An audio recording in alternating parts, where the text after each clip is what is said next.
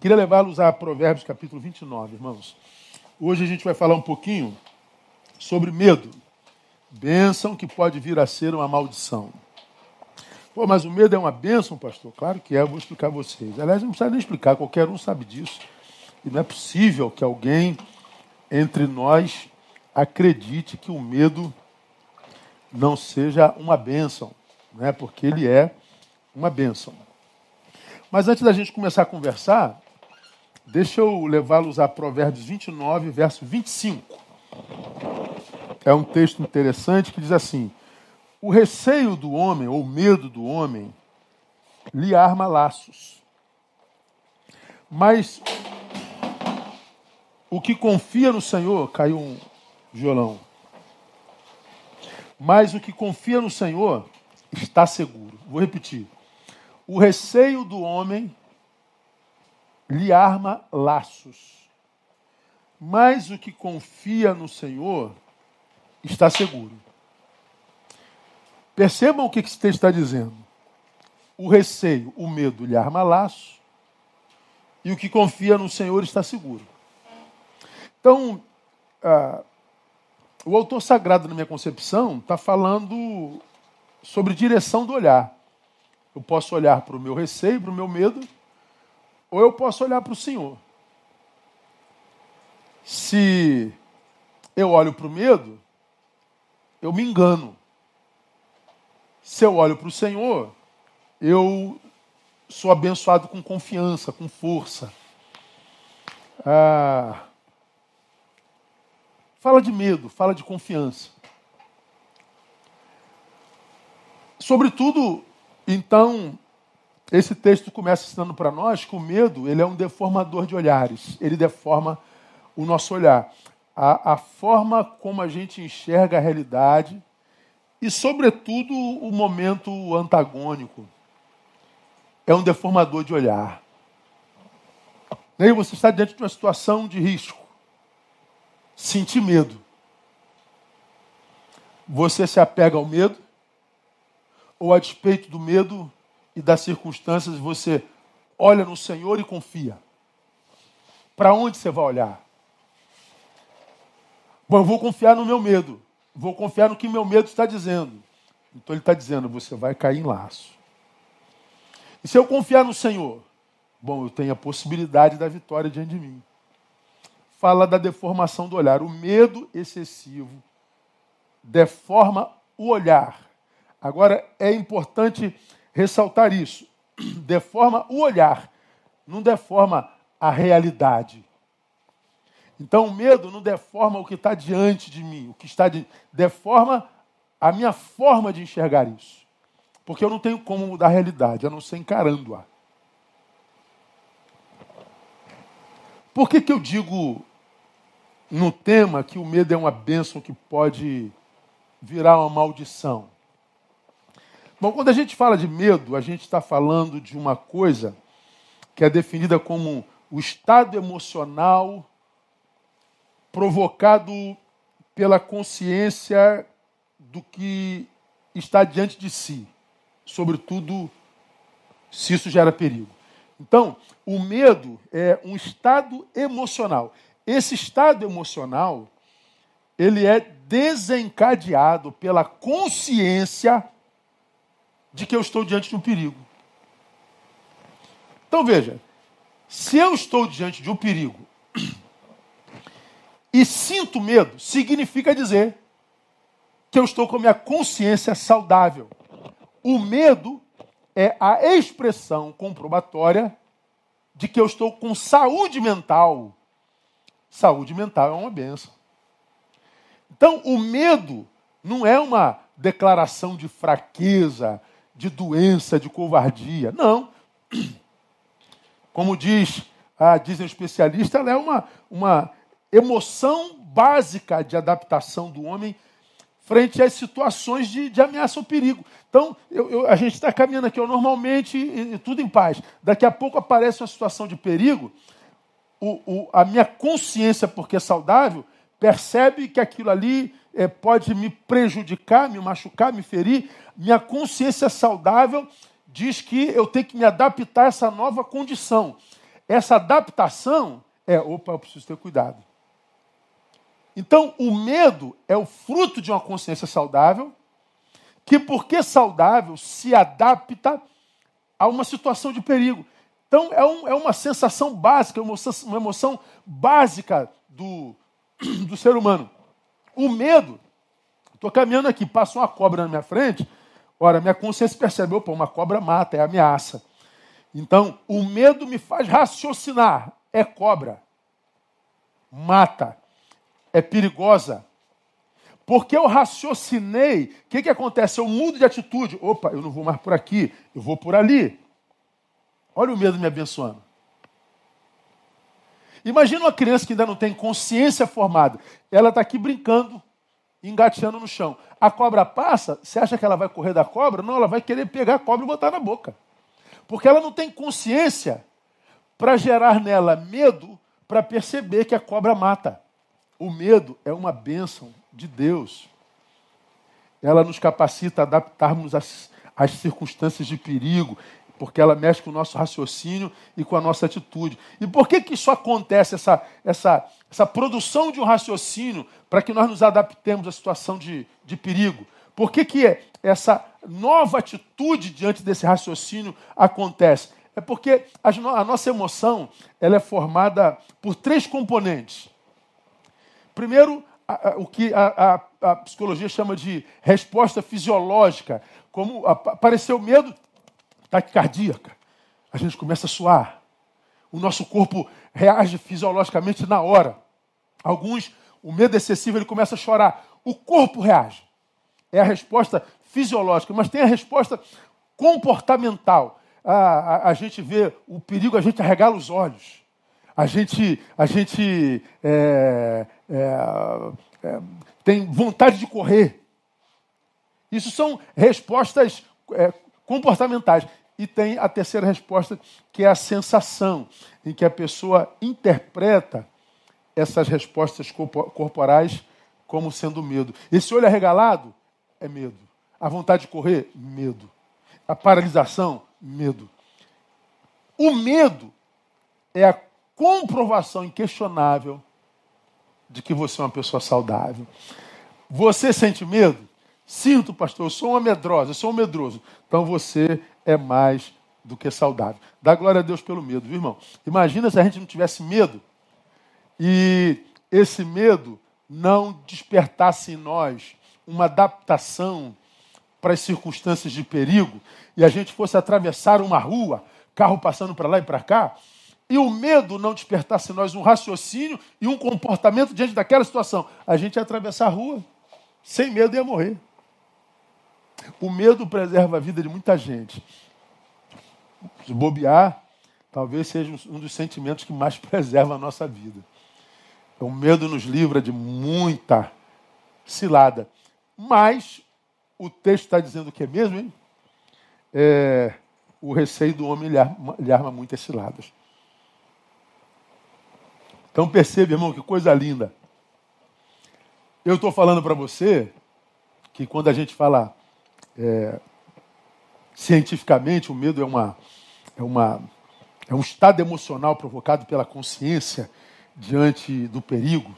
Essa, essa consciência é uma emoção básica de adaptação do homem é, diante da ameaça, e essa adaptação faz com que eu tenha uma mudança de raciocínio com relação ao destino e muitas vezes mudança de comportamento. Então, esse, a ciência diz que o medo é uma benção, mas o texto está dizendo, todavia, esse medo pode te armar laços. Quando é, irmãos, que o medo ele começa a ser um laço na vida do homem? Quando esse medo ele vai se tornando patológico. Quando essa consciência adoece e vê a situação de perigo como sendo algo muito maior do que o que de fato é. É quando esse medo ele vai virando fobia. Bom, eu citei o exemplo da cobra. Estou caminhando aqui, passa uma jararaca. Opa, para. Volta por aqui. Mas e se for uma barata? Bom, se for uma barata, de repente eu não preciso mudar de destino. Porque racionalmente, ela não é ameaça alguma. Mas para alguns, a barata é uma ameaça maior do que a jararaca. Então você percebe que a relação que se tem com essa situação de perigo está para além da racionalidade, está para além do natural. Já é fóbico e a fobia é um, é um transtorno de ansiedade que é caracterizado pelo medo irracional a uma situação, ou a uma atividade, ou a um lugar, a um objeto. É uma relação irracional com um animal, mesmo que isso não represente nenhum perigo. Então, tem gente que tem medo de palhaço, por exemplo. Aí é, a pessoa vê um palhaço e ela, ela, ela paralisa, ela se estatiza, ela, ela não consegue reagir. Aí a gente diz, mas por quê? É, a racionalidade não explica é irracional, já é um transtorno de ansiedade. Por isso que eu defino a, o medo, você já me ouviu falar sobre ele, como fé na derrota. É aquela ideia de que eu estou num trajeto e eu preciso chegar do lado de lá, mas na minha frente tem um palhaço, tem uma barata, tem uma lagartixa, tem uma situação, tem uma coisa que eu, eu preciso transpor para chegar lá. E aí eu, eu, eu, eu, eu me paraliso de tal forma, porque a minha mente me trai irracionalmente, dizendo que eu não posso com isso, mesmo que a lógica é, me, me comprove que isso não é ameaça, a, a minha mente entra em litígio comigo mesmo. E me diz: se você encarar, Neil, você perde. É medo, é fé na derrota.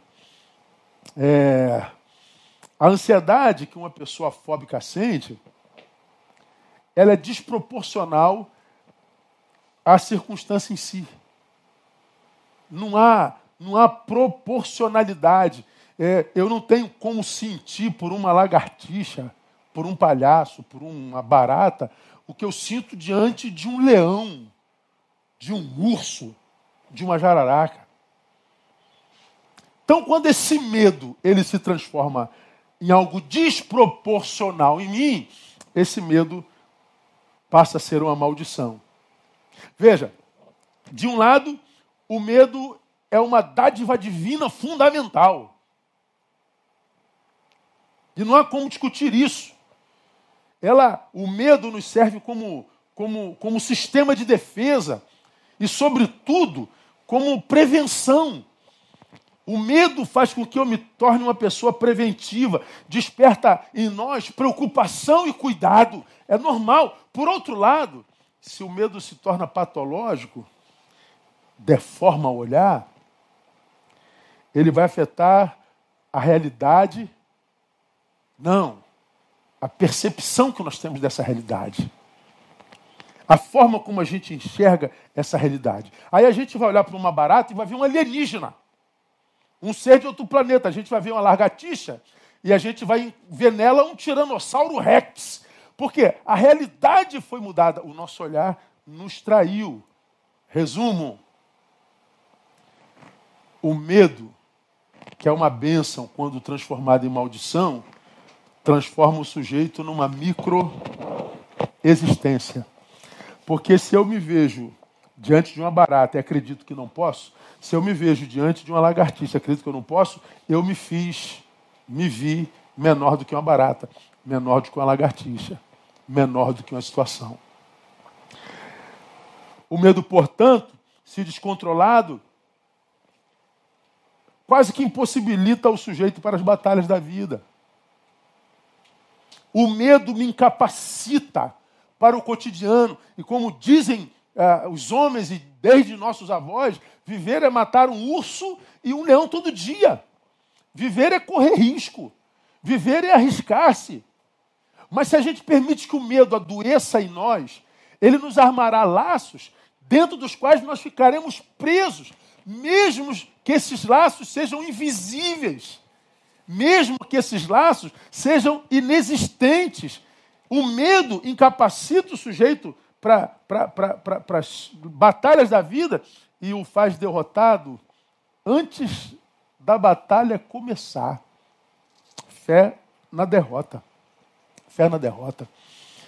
Aí o sujeito diz assim: ah, não vou nem tentar, pastor, porque eu sei que isso é, isso é demais para mim, isso não dá para mim, não. Isso é demais para mim. E como a gente ouve isso, né? Você está doido para fazer uma faculdade e você não faz a faculdade. Por que você não fez a faculdade? Ah, pastor, eu não tenho competência para fazer uma faculdade, ninguém na minha família se formou. Você tem vontade de desenvolver o seu dom, tem algo no teu coração ó, que pulsa aqui, ó, ó. Tu vê, pulsa. Mas você diz assim, por quem sou eu para fazer esse negócio? Quem sou eu para pensar em ser isso ou aquilo? Ué, quem é você? Você é um filho de Deus, como qualquer um, e como qualquer uma daquelas pessoas que fazem aquilo que você gosta. Por que, que elas podem e você não pode? Porque elas são melhores que você? Não, porque você se vê piores do que elas. E por que, que você se vê pior do que ela? Porque o seu medo está te armando um laço. Então, eu costumo dizer que, que o medo ele é um paralisante, ele é um anestésico existencial, quando aquele ao qual ele acomete não tem coragem sequer de discernir o medo que o paralisou. Quer ver uma coisa curiosa? Na Bíblia Sagrada aparece ou aparecem 366 vezes essa pequena frase, não tem mais. Duas palavras já é uma frase, já, né? Acho que é. Se não for, os professores de português me, me corrijam com misericórdia aí. 366 vezes na Bíblia, não tem mais. Não tem mais. Não, cada, em cada circunstância, um não tem mais. Não tem mais isso, não tem mais aquilo, não tem mais os que, não tem mais tal, não tem mais, não tem mais, não é. Mas está lá, de Gênesis a Apocalipse, 366 vezes. Não tem mais. Eu fico me perguntando assim, meu Deus, por que, que o Senhor se preocupou em, em, em colocar na sua palavra revelada 366 vezes a, a frase não tem mais? Ora, para mim a resposta é explícita, porque ele sabia o poder que o medo em nós poderia produzir. Ele sabia o estrago que o poder do medo poderia gerar em nós. Ele sabia disso. Ele sabe como o medo é paralisante. É por isso que ele diz que o medo no homem o arma laços. Ele está dizendo, não são circunstâncias que te enlaçam. Não são adversidades inimigos que te é, é, trancafiam impossibilitam, mas o medo maltratado, o medo mal trabalhado. Então, o Senhor coloca essa palavra lá, porque Ele sabe o estrago que o medo pode gerar em nós e quanto o adoecimento do medo em nós era uma possibilidade grande. Por isso, Ele amando-nos, a nós todos, diz não tem mais, não tem mais, não tem mais, não tem mais. E aí, quando eu penso esses textos da Bíblia Sagrada, eu poderia mostrar esses 366 versículos. Não precisa. Depois você joga lá e procura na Bíblia quantas vezes aparece não tem mais, que você vai achar um monte deles. Agora, eu me prendo só ao não ter mais, não interessa o quê? Não ter mais. E quando ele diz não ter mais, o que ele está dizendo é o seguinte: não sinta medo? Não. Ele está dizendo, não permita que o medo te impeça de realizar o que você tem que realizar. O medo não é um impeditivo. Ele é uma emoção básica do ser humano, de todos os tempos de sua evolução, que, por causa da sua saudável consciência, faz com que ele tome percepção da ameaça diante de si pelo raciocínio e aí ele mude comportamento. Não se paralise. É diferente. Então eu pego, irmão, aqui essa, essa palavra, não ter mais, essas palavras não ter mais, e mostro para vocês que, sobretudo, não ter mais é, é uma fala imperativa. Essa fala é um imperativo, é uma ordem. os textos, nos 366 casos, não vem com complemento. Olha, meu povo, se for possível, faça o um esforço e não tema. Não, não, tá, não é uma sugestão, não é uma opinião. O texto é imperativo. Não temais. Portanto, se permitir parar pelo medo, parar de viver uma plenitude possível por causa do medo, é parar em pecado. Quem se permite paralisar pelo medo está em pecado. Eu sei que não é uma palavra simpática, viu, irmão? Sei que não é. Pô, pastor, já estou ferrado aqui porque Caramba, eu, eu sei que eu podia estar lá na frente, eu sei que eu podia estar realizando isso, eu sei que eu podia estar realizando aquilo, eu sei que eu podia isso, eu sei, pô, eu já estou mal porque eu não fiz, pô, estou precisando de uma palavra de consolo, estou precisando de uma palavra de apoio, estou precisando de uma palavra de ânimo. O Senhor ainda vem me lembrar que eu estou em pecado? É, lembrar da realidade não é botar para baixo, não, irmão. Lembrar a realidade, principalmente aquela na qual nós estamos paralisados é tentar livrar o sujeito da autossabotagem, é tentar livrar o sujeito do engano, do auto-engano. Eu não estou lembrando que você está paralisado por causa do medo está em pecado para te machucar, para te ferir, não. É para te acordar. É para fazer entender que não é a, a realidade que foi maior do que você. Foi você que se viu menor do que ela porque o medo é uma deformação do olhar quando ele se torna patológico. É um imperativo, não temais. E por que que desobedecer essa ordem para mim é estar em pecado? Porque se eu me paraliso diante do não ter mais, eu estou impossibilitado de ver três experiências humanas comuns: o ter, o ir e o realizar. Paralisei. Não posso ter, não posso ir, não posso realizar. E é por falta dessas experiências, dessas três experiências, que poderiam ser desenvolvidas e vividas no caminho, o ter, o ir e o realizar, que você deixou de ser aquilo que você poderia ser. Eu queria muito trocar o pneu do meu carro que está furado, mas eu não tenho a chave necessária para trocar o pneu. Então deixei de ser abençoado pela experiência de continuar a jornada. Eu deixei de viver a experiência de ir. E eu deixei de viver a experiência de realizar aquilo que antes do pneu furar eu estava indo realizar. Então, se eu paraliso por causa do medo, eu me impossibilito de viver essas três experiências: ter, ir e realizar. E quando eu me, me, me me privo de tais experiências, eu empobreço como ser. Eu sou, só que pela metade. Porque eu me privei de tantas experiências. Ah, como é que está a tua vida hoje, meu irmão? Está feliz com o que você é? Está feliz com o que você tem? Você tem orgulho de ser quem você é? O que você é? como você é. Vamos imaginar que você, no meio de uma geração com, com a estima tão baixa, bom, e a gente fala dessa estima baixa, que é comprovada pelo número de, de, de, de gente que está envolvida com droga, com é, atividades autodestrutivas, e eu falo dessa, dessa baixa estima por causa do número de suicídios que a gente vê no caminho, por causa de gente que se intromete em relacionamentos absolutamente furtivos e tóxicos, e a gente não tem como não chegar a essa conclusão de que nós somos uma sociedade com baixa autoestima por causa dos números e das, das, da, da, do que a gente vê sendo produzida por nós contra nós. Então nós somos uma geração de baixa estima. Vamos imaginar que você faça parte dessa grande massa de gente que não consegue sentir amor próprio, sentir é, graça em ser quem é. Por que, que você não sente graça em ser quem é? Ah, talvez porque você não tenha alguma coisa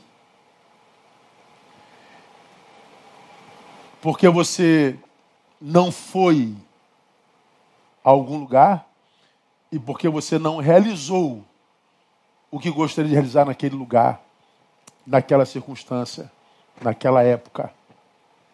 Deixou de viver essas três experiências. E por falta dessas três experiências, você é, mas não o que gostaria de ser. O que poderia ser. E por que, que não é? Porque faltou essas três experiências. Por que, que faltou essas três, faltaram essas três experiências? Por causa do medo. O medo que paralisou. O medo que viu a circunstância como algo muito maior do que o que de fato é. O medo que te fez adoecer o olhar, que te fez ver-se muito menor do que o que de fato é. É o medo que paralisa a gente, irmão. Aí a pergunta que eu imagino quem está paralisado pelo medo faz é, pastor, como é que a gente faz para vencer o medo? Como é que a gente faz para vencer o medo? Eu já contei essa história umas 1.500 vezes, com todas as minhas hipérboles, aqui na nossa igreja. A fobia que a minha esposa tem por barata. Ela deve estar lá brigando já comigo. De novo essa história, pelo amor de Deus. Mas lembra, amor, que tem muita gente nova ouvindo a gente agora através da rede aumentou o número de, de ouvintes assim, em milhares e milhares e milhares de pessoas, nunca ouviram essa história. A minha esposa é uma mulher valente, guerreira pra caramba. Ela, ela é faca na caveira, irmão. Tem medo de nada, não. Mas a barata não tem jeito. A barata é um negócio que ela não consegue vencer. Eu já fiz terapia com a André, já comprei barata de borracha, já tentei livrá-la do medo, mas não deu jeito. A barata é maior do que ela. Bom, aquilo que a gente teme, a gente atrai, não é? Isso é uma, uma lei do universo. Ah, quando a gente chegou aqui na nossa, nossa igreja, nós colocamos a, o que a gente chamava de tabernáculo, era muito quente ainda, né? E na, aquele tabernáculo lotado, 1.500 pessoas quase sentadas, gente pra caramba. Não tinha ar-condicionado, ventilador não dava conta. Verãozão de 40 noites no Rio de Janeiro, aquilo lotado. E você sabe que no verão as baratas saem para malhar, fazem musculação, vão para academia. Então elas ficam desse tamanhão. E mais, elas voam, né? voam, tem as baratas voadoras. E no verão elas saem para dar o rolê delas voando. Bom, uma vez a gente estava em culto e eu estou pregando e estou vendo, entrando pela janela à minha direita, à sua esquerda, uma barata voadora que era tão grande que eu imaginei que fosse um morcego. Depois entrou um morcego na igreja. Aí nós paramos, ficamos olhando, começou aquele vucu-vucu no santuário, né? Meu Deus, o que é isso? Uma barata, uma barata. Bom, eu parei de pregar porque todo mundo se distraiu. Os fóbicos baratonenses estavam ali preocupados com a barata. Minha esposa, sentada no primeiro banco, não viu a barata entrando, que ela entrou lá na janela de trás. Então a gente está ouvindo vulco-vulco daqui para trás.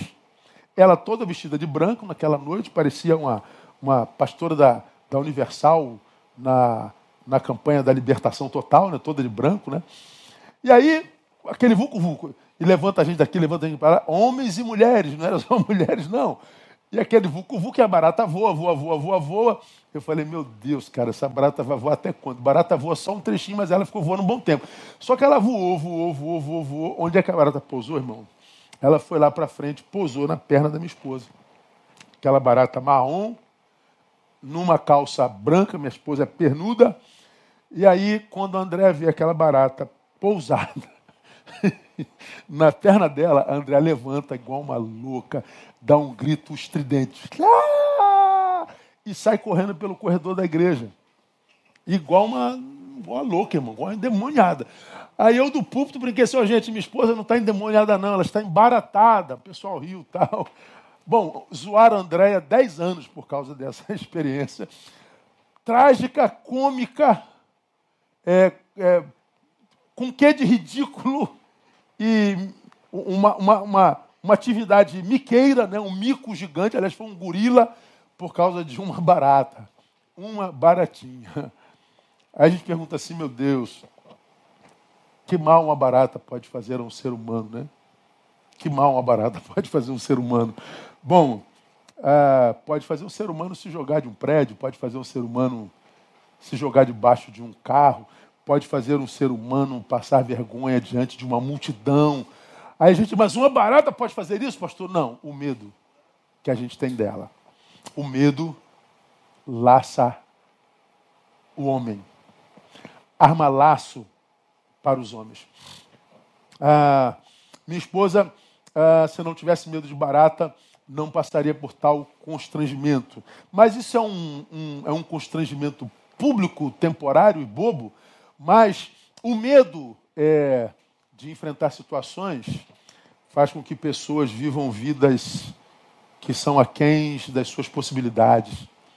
O medo de encarar o público, a crítica, o medo de encarar o próprio medo, pode fazer com que você seja alguém que não é alguém pensado por Deus e nem pelo universo, ser alguém que enterra talentos e, e, e, e potencialidades, fazer você ser alguém que nunca será reconhecido pelo próprio Criador, porque te criou para ser um outro alguém que você não consegue ser por causa do medo, mas ainda pode. Ainda pode. Então eu pergunto a você aqui, ou diretamente a você aqui, com todo carinho e respeito: você é hoje quem você, iria, você deveria ser nesse hoje? Você está onde deveria estar nesse momento histórico da tua existência? Você faz aquilo para o que você nasceu para fazer? E se não é, está, o medo tem a ver com isso? É uma pergunta que só nós podemos responder para nós mesmos.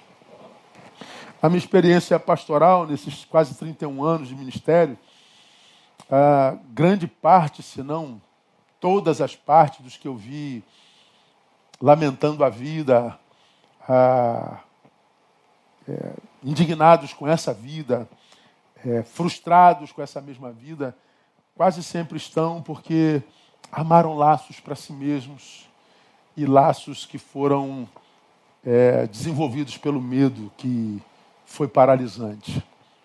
O medo é uma bênção, mas uma bênção que pode vir a ser uma grande maldição. Como que a gente vence o medo, pastor? Como que a gente vence o medo? Eu te dou três conselhos. Primeiro, redefina o conceito que você tem desse medo. Redefina. Por quê? Porque se de um lado ele é um sentimento humano, um sentimento normal como qualquer outro, por outro lado, o medo é também um paralisante. É um deformador de realidades. Então, perceba o que o teu medo tem gerado em você. Mergulhe na realidade da tua própria existência e tenta captar, cooptar o resultado desse medo em você. E se você consegue captar o que esse medo fez em você, mude. E como é que eu faço isso, pastor? Enfrentando esse medo. Entendendo que você só não teve, foi e realizou por causa do medo. Como é que eu mudo? Vá. Possua. Realize. Mas e o medo? Vai com medo mesmo. O medo, ele não permanece na vida daquele que resolveu enfrentá-lo. É como eu disse, ó, quando a vontade de vencer for maior do que o medo de fracassar, então estaremos prontos para a batalha. Vou repetir para você, tá? Quando a vontade de vencer for maior que o medo de fracassar, então estamos prontos para a batalha. Portanto, o que vence o medo é o propósito. É o propósito. Quando a vontade de vencer for maior do que o medo de fracassar, só aí nós estaremos prontos para a batalha. A tua vontade de vencer é maior do que o medo de fracassar? É, pastor. Então, você vai vencer o medo, porque o propósito da vitória vai te levar até lá com medo de tudo. Aí a pergunta é: pelo que você luta hoje, irmão? em qual luta você está inserido, qual batalha você trava na vida, ou você é daqueles que paralisaram-se, acordam ao meio-dia e vivem enfiados no sofá diante da Netflix, esperando que algo aconteça.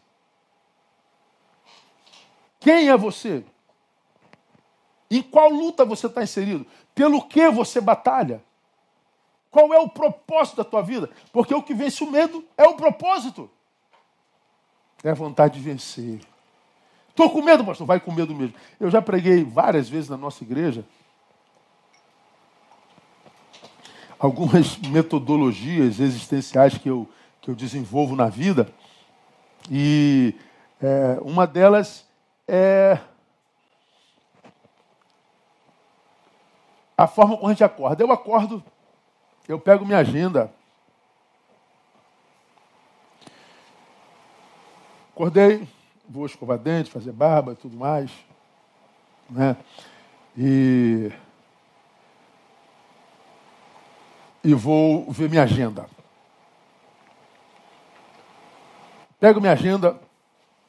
O que, é que eu tenho que fazer hoje? Isso, isso, isso, isso, isso, isso. Quase sempre é o dia todo tomado. Mas como você, tem dia que eu acordo desanimado. Sabe aquele dia que a gente acorda com, as, com a cama nas costas? A cama não sai das nossas costas? Pois é. Mas eu olho para a agenda, eu tenho que cumprir a missão. Então eu digo meu desânimo, olha, minha agenda é essa aqui, tá? Eu pego o meu desânimo e vou com o meu desânimo. No meio do caminho ele some. Ah, hoje eu tenho que ir não sei aonde. Aí eu pego lá minha agenda. Tem que fazer isso, isso, isso, isso, isso, isso, isso, isso, isso, isso, isso. Ó, mas hoje eu tô com, tô com medo. Teve um tiroteio no meu bairro.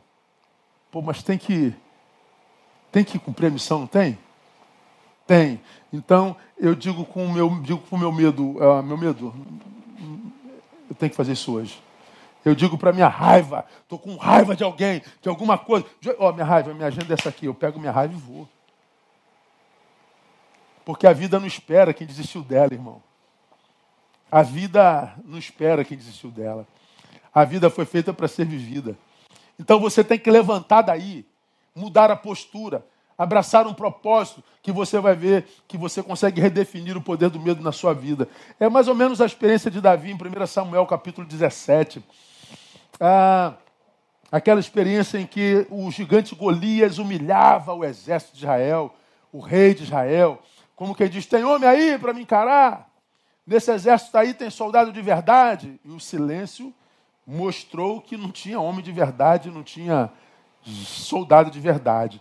Aí aparece um camponês, um, um pastor de ovelhas, menino franzino, é, é, é, baixinho, pequenininho, que foi até o rei. E disseram ao rei: Olha, tem um moleque aí que disse que encara um gigante. Quem é? Soldado? Não, ele é pastor de ovelhas. É grande igual a ele? Não, é pequenininho, é baixinho. Aí mandaram vir Davi. Meu Deus, esse moleque não tem jeito não, não tem como. Não, eu vou. Aí bota uma armadura nele. Botaram a armadura, não tinha armadura do tamanho de Davi. Tira esse negócio aqui que não dá para mim não.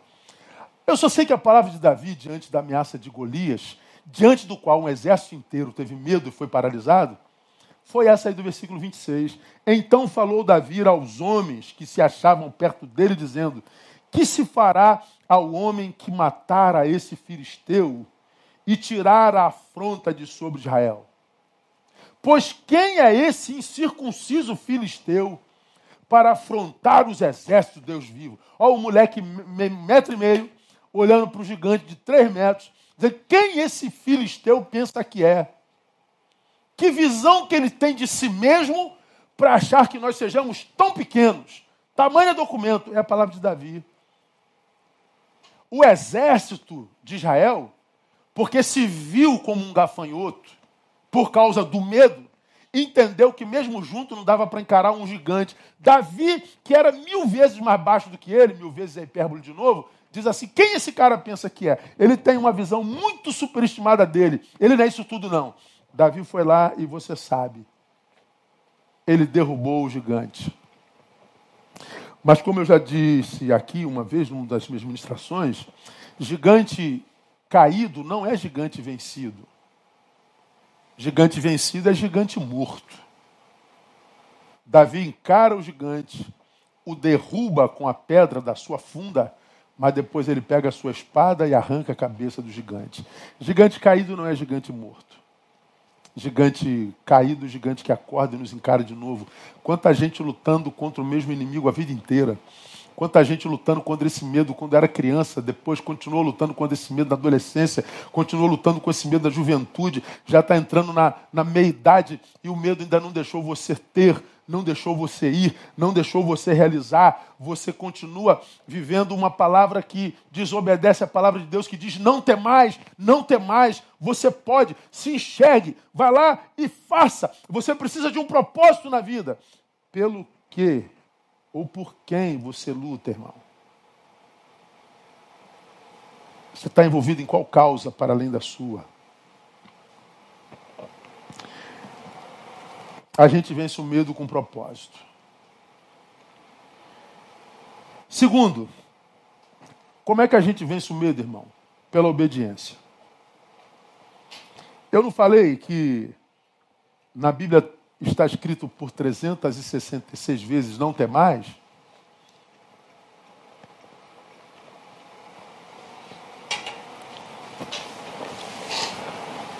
Como é que eu venço o medo? Obedeça isso. Não tem mais.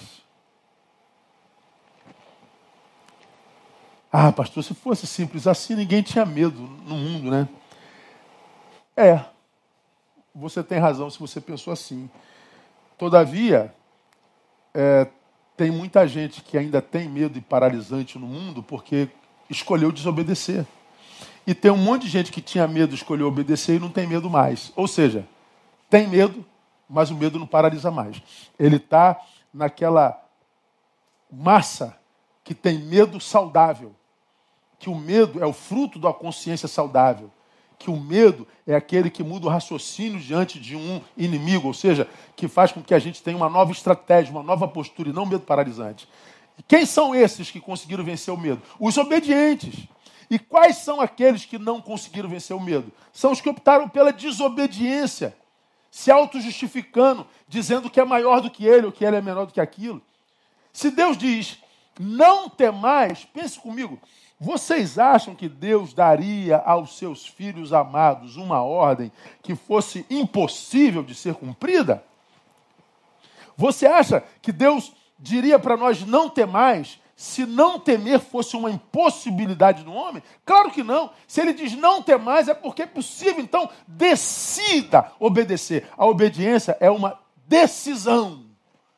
Vai lá e tenta. Não tema o fracasso. Eu já preguei sobre isso aqui também. Quando eu defini fracassado, não é quem tenta e fracassa. Fracassado é aquele que, com medo de fracassar, nem tenta. Lembra disso? Fracassado não é quem tenta e fracassa. Fracassado é aquele que, com medo de fracassar, nem tenta. Então a gente vence o medo pela obediência. A gente vence o medo decidindo obedecer. A obediência é uma decisão. A gente vence o medo dizendo para a circunstância, dizendo para a pessoa, dizendo para a geografia do medo que nos paralisou: eu vou mudar a postura e eu não vou temer. Eu vou lá tentar. É possível que você fracasse? É, mas o pior fracasso é não tentar. E se você tentou e fracassou, tenta de novo. E de novo, de novo, de novo. Thomas Alvas Edison tentou mil vezes fazer a lâmpada existir e ele fracassou em todas elas. E as pessoas zombavam dele, né? Você não desiste, não, cara. Você não vê que isso é impossível. 900 vezes, melhor dizendo, você não tem vergonha, não. Esse negócio não, não pode vir a existir. Você não, não desiste, não. Ele falou, não. Você já fracassou 900 vezes? Ele está dizendo, é, agora eu já sei 900 vezes como não fracassar. Eu já sei 900 caminhos pelos quais não ir. Ou seja, eu estou mais próximo da vitória do que hoje. Hoje a gente está debaixo da lâmpada. Aí. Graças ao fracassado por 900 vezes. Imagina a nossa vida sem lâmpada. Dá para entender isso? Então você tentou uma vez, fracassou, tentou outra vez, tenta de novo. Ah, me lembro, alguns anos atrás, citei isso no púlpito, um irmãozinho da nossa igreja, o sonho dele era ser sargento de, de, de aeronáutica. Como se esse sonho fosse um sonho assim impossível. Se fosse impossível, não haveriam tantos sargentos no Brasil e no mundo hoje, né? Aí ele já tinha tentado por oito vezes e não conseguiu passar. Aí, nessa último ano de idade dele, ele pô, pastor, olha por mim, cara. Cara, eu fracassei oito vezes. Pô, então. Aí ele já vem com trauma das 18 fracassos, né? Eu levei ele para o gabinete, orei com ele e, e, e o ajudei a, a, trabalhar o seu passado, o ajudei a, a acreditar no presente, o ajudei a, a fazer ele entender que Deus o queria nas forças um pouco mais maduro. Cara, ele passou na oitava vez. Ele, ele quando passou, ele, ele veio tão feliz da vida, mas tão feliz da vida, mas tão feliz da vida. Feliz com o quê? Com o fato de vir a ser sargento? Não. É, com o fato de saber que ele era capaz de. Você é capaz de tudo, irmãos. A palavra nos ensina que a gente pode todas as coisas naquele que nos fortalece. Nada é impossível para Deus e sonho que você tem. Se esse sonho foi Deus que colocou em você, então você é capaz. Você só precisa acreditar naquilo que Deus acredita a teu respeito. Você é capaz de. Então, obediência. E por último, para a gente terminar, como é que a gente vence o medo, pastor? Ah, só é, redefinindo o conceito do medo? Não. Só obedecendo? Não. Mas tem uma terceira questão. Amando. Amando, é. Olha o amor de novo aí.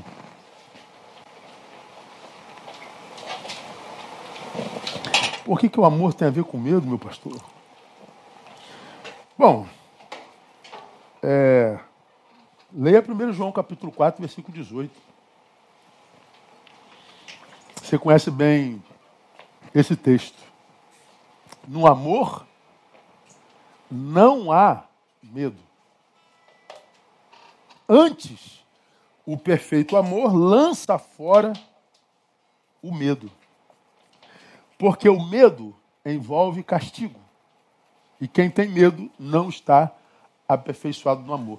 Esse texto é lindaço, né? No amor não há medo. Então como é que eu venço o medo? Amando. Primeiro, amando ao Deus que diz: não tem mais. Porque é isso que você deseja, mas tem medo de ter. Aquele lugar que você sonha, mas tem medo de ir. Aquilo que você deseja muito fazer, mas não tem medo de realizar. E que te empobrece em experiências vivenciais, porque não tem não foi e não realizou, é o mesmo Deus que provavelmente colocou isso no teu coração. Não é ele quem diz que Deus é o que opera em vós tanto querer como efetuar? Se você quer, existe uma grande probabilidade de Deus ter posto esse querer em você.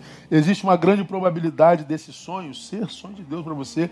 Existe uma grande probabilidade de que esse teu desejo seja produto da ação de Deus na sua vida.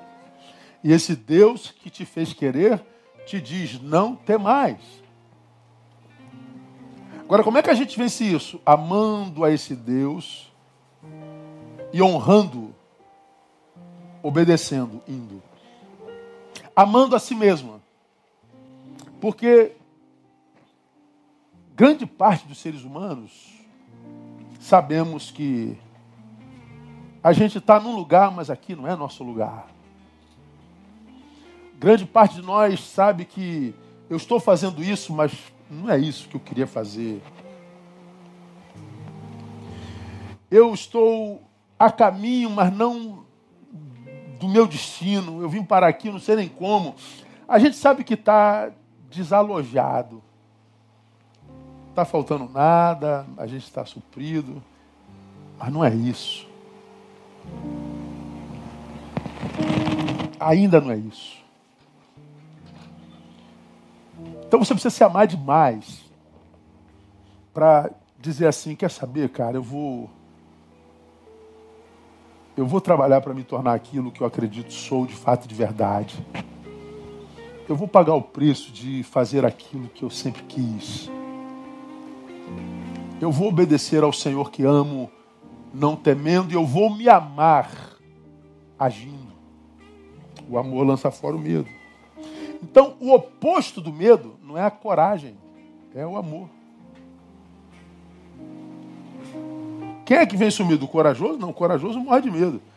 Ontem eu fiquei até três horas da manhã vendo o UFC, o canal Combate. Para ver a luta principal. Eu vendo aqueles guerreiros na arena se ensupapando. Aí eu falo, pô, tu entra para lutar com um cara peso pesado, o cara pesa 120 quilos. Tu acha que o cara entra ali sem medo? Tu acha que ninguém tem medo? Você acha que existe um carioca que sai da igreja é, 10 horas da noite, chega em casa às 11 e para num sinal para dois homens em cima de uma moto do lado dele, tu acha que o cara não tem medo? Quem é que não tem medo? Você acha que, que com essa mortandade toda, uma pessoa que pega Covid e começa a ter dificuldade de respiração, tu acha que esse cara não tem medo? Quem foi para o hospital e internou, tu acha que ele não tem medo? A gente vive com medo, irmãos. Todos nós temos medo. A diferença é o amor que a gente sente por nós, por Deus e pela vida. Alguns morrem antes da morte chegar mesmo, a gente morre antes do fim da vida. A gente, porque tem pouco amor próprio, a gente se acomoda a isso aqui mesmo, tá bom, e finge que é feliz. Nesse não. É o amor que não nos permite viver aquém de nossas possibilidades é o amor que não nos permite viver aquém das nossas potencialidades. É esse amor que nos mantém saudável o olhar, que faz nos enxergar a vida como ela é, as circunstâncias ameaçadoras como elas são e as nossas potencialidades com saúde. Um olhar saudável sobre o potencial que a gente tem e sobre os defeitos que a gente tem. Porque quando a gente tem medo, a gente potencializa o defeito e arrefece a, as virtudes. É olhar doente. É esse amor que alimenta a nossa fé. Eu me lembro que alguns anos atrás, eu pregando sobre fé, defini fé como sendo a certeza no presente de que o futuro já está pronto. E que por causa disso, já celebra como se passado fosse. Eu achei isso muito legal o que Deus me deu. O que é fé, pastor? Certeza no presente de que o futuro já está pronto. Então, se o futuro já está pronto, isso é fé. Quem está entre Neil e o seu futuro, tentando interceptar o meu futuro, é alguém, alguma coisa, alguma circunstância que eu vou ter que encarar. Bom, como eu sei que já está pronto, eu sei que eu vou encarar e vou vencer, porque se já está pronto, eu só posso viver o que já está pronto se eu venci. Então eu encaro na certeza de que Posso todas as coisas naquele que me fortalece. Então posso estar lutando com Golias. É logicamente maior do que eu, é logicamente mais competente do que eu, é logicamente mais preparado do que eu. Mas eu subo na força do Senhor dos Exércitos e eu venço. Eu faço como esse Davi, tu vens contra mim com espadas e varapaus. Eu subo contra ti em nome do Senhor dos Exércitos. A gente se postura diante das adversidades dos inimigos como, como Josafá. Deus, diante deles, nós somos como gafanhotos, mas os nossos olhos estão postos em Ti. A gente se postura diante dos inimigos como, como, como Eliseu, que, cercado pelo exército inimigo, ah, não se desespera como Geazi. E ora, Deus abra os seus olhos para que ele veja. Geazi, por causa do medo, viu o inimigo. Eliseu, por causa da fé, via os anjos que o cercavam. É, é o nosso olhar. Então, meu irmão, levanta daí em nome de Jesus. Eu sei, eu não sei com quem Deus está falando, eu não sei a quem o Senhor alcança ou quis alcançar pela palavra. Eu só sei que, como eu digo sempre, se Ele colocou essa palavra na minha boca, trouxe pelo menos dois ouvidos para ouvir. Tem alguém a quem Deus queria alcançar que Ele sabe está paralisado pelo medo. Alguém que está infeliz sendo quem é, tendo o que tem, estando onde está. Alguém a quem Deus quer fazer de 2021 um ano da virada. Alguém a quem Deus quer que desenvolva o seu potencial máximo e que é, faça despertar em si a sua melhor versão. Alguém que está com medo que o Senhor diz, não tem mais. Levanta daí, meu irmão. E passa a partir de agora a, a dizer ao teu medo quem está no controle, se ele te controla ou se você o controla. Decida obedecer e ame. Ame ao Senhor, ame a si mesmo. E vai lá e toma posse daquilo que Deus tem feito para você. Amém, amados? O receio do homem lhe arma laços, mas aquele que confia no Senhor, coisa linda, né, irmão, esse texto, ah, está seguro. Confia no Senhor, você está seguro. Amém? Glória a Deus. Terminamos, irmãos, mais uma vez. Foi bem rápido, foi? Que essa palavra possa é, penetrar no seu coração e produzir os frutos é, que para os quais ela foi enviada e que o Senhor te dê uma, uma nova postura diante da vida, que te dê vitória diante daqueles inimigos que têm paralisado você. Amém? Vamos orar. Depois a gente sai louvando com mais uma canção com Valéria e Banda. Quarta-feira temos culto, pastor Isaías ministrando uma palavra muito legal. Ah, as atividades que foram é, compartilhadas com você ah, nesse culto, no culto da manhã, participe das atividades da sua igreja. E domingo a gente volta, mais uma vez, permitindo o Pai, quiçá, lá do novo santuário. Tá bem? Vamos orar e vamos embora. Pai, muito obrigado por essa palavra desafiadora que tu ministras ao nosso coração nessa noite. Muito obrigado, Deus, por essa palavra de ânimo, de desafio e de exortação, nos conduzindo para uma nova postura diante da vida, diante dos inimigos, diante dos adversários. Capacita-nos para isso, Deus. Abençoe-nos com, com a vontade de vencer que seja maior do que o medo de perder e de fracassar. Dá-nos um amor que seja para além do normal, por ti, por nós mesmos. Ah, sare o amor que nós temos é, lançado no mundo. Capacita-nos, ó Deus, e que essa noite se esse, esse dia seja divisor de águas na história de filhos teus aqui presentes. Dá-nos uma semana de experiências profundas contigo, guarda-nos em ti e recebe a nossa gratidão. Oramos no nome de Jesus, nosso Senhor que reina. Amém e amém. Aleluia. Deus abençoe você, amados. Boa semana. A semana que vem estamos de volta. Obrigado, equipe. Obrigado, banda, Valéria. Obrigado, Gabi, lá na, na tradução. Valéria, Deus abençoe vocês. Até a próxima, permitindo o Senhor. Boa semana, amados. Até lá.